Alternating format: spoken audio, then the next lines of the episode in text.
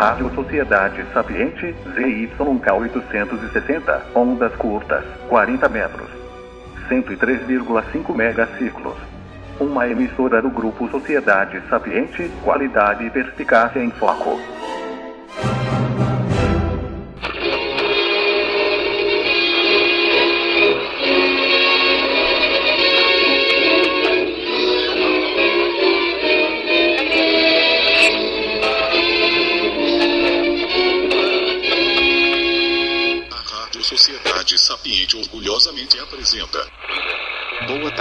Caros ouvintes. No programa de hoje iremos ouvir um pequeno trecho de uma aula do professor Olavo de Carvalho.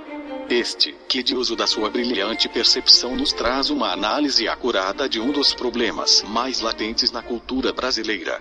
Com a palavra o professor Olavo. Todos nós que fomos criados no Brasil recebemos o impacto de um caos mental intolerável e sofremos por isso de graves deficiências de percepção e de julgamento. Todos nós, sem exceção. Hein? A não ser, evidentemente, aqueles que não são propriamente brasileiros, que chegaram da Europa anteontem, ou chegaram da China anteontem. Ou aqueles que perceberam isso e se esforçaram para vencer isso. Percebemos mal a relação tempo-espaço, as conexões causais na vida prática, o nexo de ação e resultado, os valores e proporções na vida moral, etc. Olha, o número de vezes que eu vi pessoas se queixando de que não obtiveram resultado nenhum em ações que elas não praticaram é uma grandeza. Então, o sujeito não faz, não desencadeia o efeito, ele não obtém a causa e depois ele fica triste porque ele não lembra que ele não desencadeou o efeito. Isso aqui é muito comum no Brasil tanto na esfera individual, da vida individual, quanto na esfera pública. Enfim, não sabemos viver. Tive a sorte de perceber isso quando era ainda um adolescente, mediante o confronto do meu desempenho na vida com o de pessoas de origem europeia recente. Bom, eu estava ali na casa de um amigo meu, judeu de origem russa. Estava eu, ele e mais um priminho dele. Ele estava ali fazendo um lanche e de repente chega o pai do menino, senta conosco e pergunta para nós: de onde vieram essas coisas que, estão, que vocês estão aí comendo? Hum? E daí ele foi explicando para nós meticulosamente todo o processo de fabricação de um queijo, por exemplo, ou da manteiga, e o da fabricação das xícaras de louça, e das facas, e da toalha de mesa, e da própria mesa, e do pão, etc, etc. Um por um. E assim aquilo foi como se caísse escamas dos meus olhos. Eu de repente pensei, pô, esse homem está na realidade e eu estou no mundo da lua. Porque eu estou aqui mexendo com coisas que eu não sei menor, não tenho a menor ideia do que são. E que para mim me parece que a gente colhe em árvores, você estende a mão, pega uma xícara, pega uma mesa, uma toalha de mesa. Tudo apareceu por mágica. Hum? E esse homem estava num plano onde as coisas tinham uma origem, que era, por um lado, a natureza, a presença do universo físico e o trabalho humano que havia transformado isso aí naqueles objetos que nós, nós estávamos percebendo. E este é o coeficiente de veracidade do marxismo. Para aí, não vai, não vai além disso. Porém, isso para mim foi um choque de realidade. E eu percebi que só algumas pessoas tinham esta noção densa da realidade realidade que se constitui de uma presença física e de uma ação que se desempenha ali e que é o tecido da nossa própria vida. Só algumas pessoas tinham essa noção e todas as pessoas eram de origem europeia recente. Ou o pai tinha vindo da, da, da Europa, ou a própria pessoa era de origem, era húngaro, era russo, era alemão, alguma coisa assim. E falei, eu não vi um brasileiro que tivesse isso. Tive sorte de perceber isso quando eu era ainda um adolescente, mediante o confronto do meu desempenho na vida com o de pessoas de origem europeia recente cheguei à conclusão de que eu era um sonso, um bobão em toda a linha. Fiquei estarrecido e comecei um trabalho de autorreforma que levou mais de 20 anos.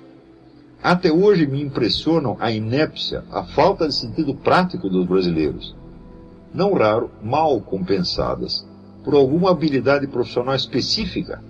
Por exemplo, o sujeito é, é um empresário e investidor, sabe fazer dinheiro e se gaba de ser, por isso, um homem prático mas não sabe resolver conflitos domésticos banais ou planejar suas férias sem transformá-las num pesadelo, e assim por diante.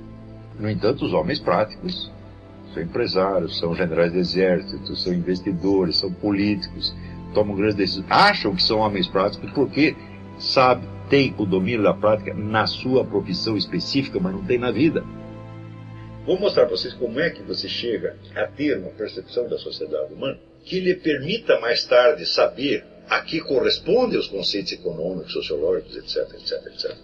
Então, você vai ficar sentado na sua sala, no seu escritório, pode ser na cozinha, no banheiro, pegar uma folha de papel e fazer uma lista de todos os objetos que tem ali e perguntar assim, como foi que isto veio parar aqui? Não vale dizer assim, ah, eu comprei no Walmart.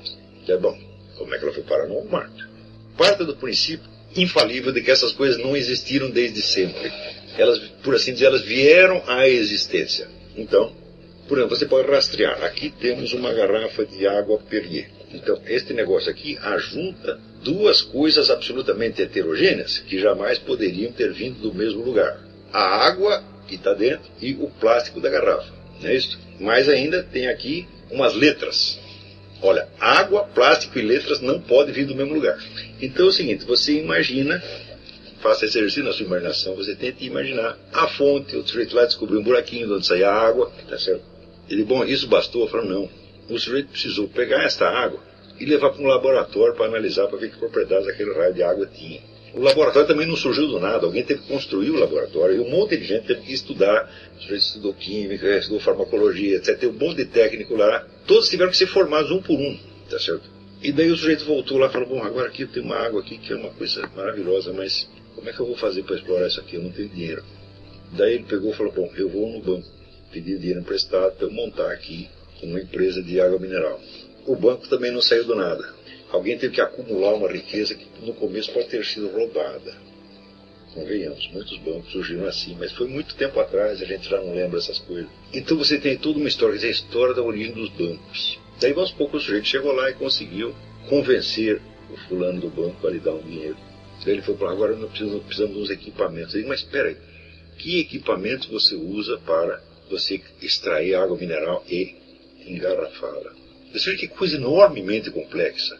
Tudo para chegar a essa garrafinha aqui. E você vai tentar reconstituir para cada objeto que está ali a origem, o rastreamento todo. Desde o seu estado de matéria-prima, quer dizer, matéria-prima sem forma, uma, uma forma completamente diferente disso, até que ela adquiriu esta forma aqui. Por outro lado, o plástico. Ih, peraí, como é que eu vou engarrafar? O Canico tem que furar um poço de petróleo. E daí como é que vai fazer para transformar o petróleo no plástico? Tudo isso foi feito, isso não é invenção sua. Para que isso chegasse aqui, tudo isso foi feito realmente. Você está reconstruindo na sua imaginação, mas essa imaginação está muito próxima da realidade. Porque você está reconstituindo ações humanas que foram realmente praticadas. E no momento em que você faz isso, esse exercício você faz uma vez, não é para fazer uma vez, é para sempre lembrar disso. Você está saindo de um mundo de objetos ao mesmo tempo mágicos, mas inertes, para um mundo de objetos historicamente vivos. Quando você tiver feito esta listinha, chegar no décimo objeto, e você tiver imaginado, se você não tiver os elementos imaginários para isso, você procura, procura numa enciclopédia como é que se faz aqui. Quando você tiver chegado no décimo elemento, e você vai ver a imensa complexidade de ações humanas que foram necessárias só para você ter aquelas coisinhas no seu ambiente. Nesse instante, você vai perceber por que, o socialismo não funciona. Porque você imagina se pode existir um escritório central onde alguém coordena tudo isso, não para os objetos que estão na sua sala, na sua cozinha, mas para todos os objetos fabricados pelo ser humano. É uma ideia tão imbecil, tão imbecil, que ninguém deveria ter jamais pensado. É claro que esta imensidão de ações humanas, essa trama enormemente complicada de ações humanas, necessária para que você tenha um copo, uma garrafa, uma mesa, um cigarro, comida, um sanduíche, etc, etc, etc. Não pode ser administrada por ninguém. Por quê? Porque isso aí é a, é a variedade inteira das ações humanas. Está entendendo? Ou seja, administrar a economia é administrar o universo. Ninguém pode administrar isso aí, só Deus pode. Agora mesmo Deus tem algum trabalho para fazer isso, entendeu? Então, você quer se livrar do socialismo de uma vez por todas? Faça esta experiência. Como foi produzida cada uma dessas coisas que estão aqui? Ao fazer esse exercício, Você está saindo do mundo alienado, subjetivo, para a trama da história real onde você está. E agora é curioso que o próprio Karl Marx, que foi o sujeito que dizia que a coisa essencial na vida é o processo de produção, quer dizer, a transformação humana da natureza, como é que ele pode pensar nisso e terminar na ideia socialista? Eu digo, mas é um jumento mesmo. Ele não pensou isso aqui que nós estamos falando. Ele pensou só os conceitos abstratos. Ele não lembrou que cada uma daquelas coisas tinha que ser feita. Quer dizer, eu concordo com Karl Marx que, claro, uma coisa importantíssima da vida, da vida humana é a transformação da natureza em objetos que nos servem. Não tenho a menor dúvida. Só que por isso mesmo eu sei que isso não pode ser administrado. Esse é um exercício que eu estou dizendo para vocês. Isso aqui é um exercício que Balzac fazia. Balzac foi o verdadeiro guru de Karl Marx. Balzac entendia como funcionava a economia, Karl Marx não entendia. Porque ele mesmo, no, começo do Capital, ele diz que o instrumento que ele vai usar é precisamente a abstração. Quer dizer, ele faz uma abstração, cria um conceito e trabalha com aquele conceito. Este é o modo certo de não entender nada. Então, por quê? Uma coisa é a economia dos conceitos, outra coisa é a economia como ela funciona realmente. Então, a economia é uma trama inabarcável de ações reais humanas praticadas em cima de objetos reais encontrados na natureza. E essas ações humanas, elas se encavalam e se entrecruzam umas com as outras, vindo de direções completamente diferentes. É essencial que ele não entenda tudo, alguém tem que entender para ele. A hora que você começa a ver como a sua vida depende das ações de milhares de outras pessoas. Então você começa a entender a verdadeira natureza humana.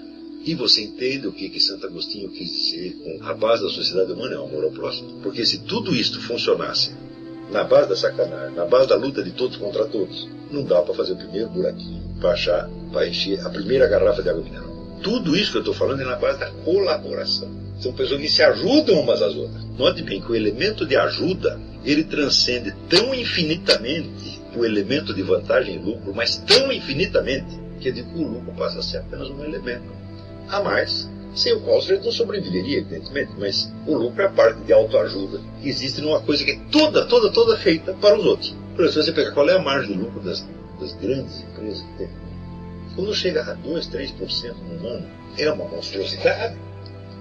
Hum?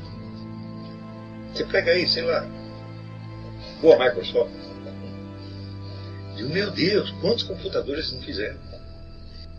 Quantas pessoas não foram ajudadas por esses computadores? É? Aquilo sal, salvou milhares de vidas. Facilitou a vida de todo mundo. Aliviou o trabalho dos seres humanos. E depois, no fim do ano, ah, ganhamos um E daí ainda chega o filho na puta para dizer que a base da economia é a coração do homem pelo homem. O que, que é isso aí? Falta de imaginação. E uma imaginação desconectada da experiência real. São pessoas que nunca fizeram esse exercício que eu estou dizendo.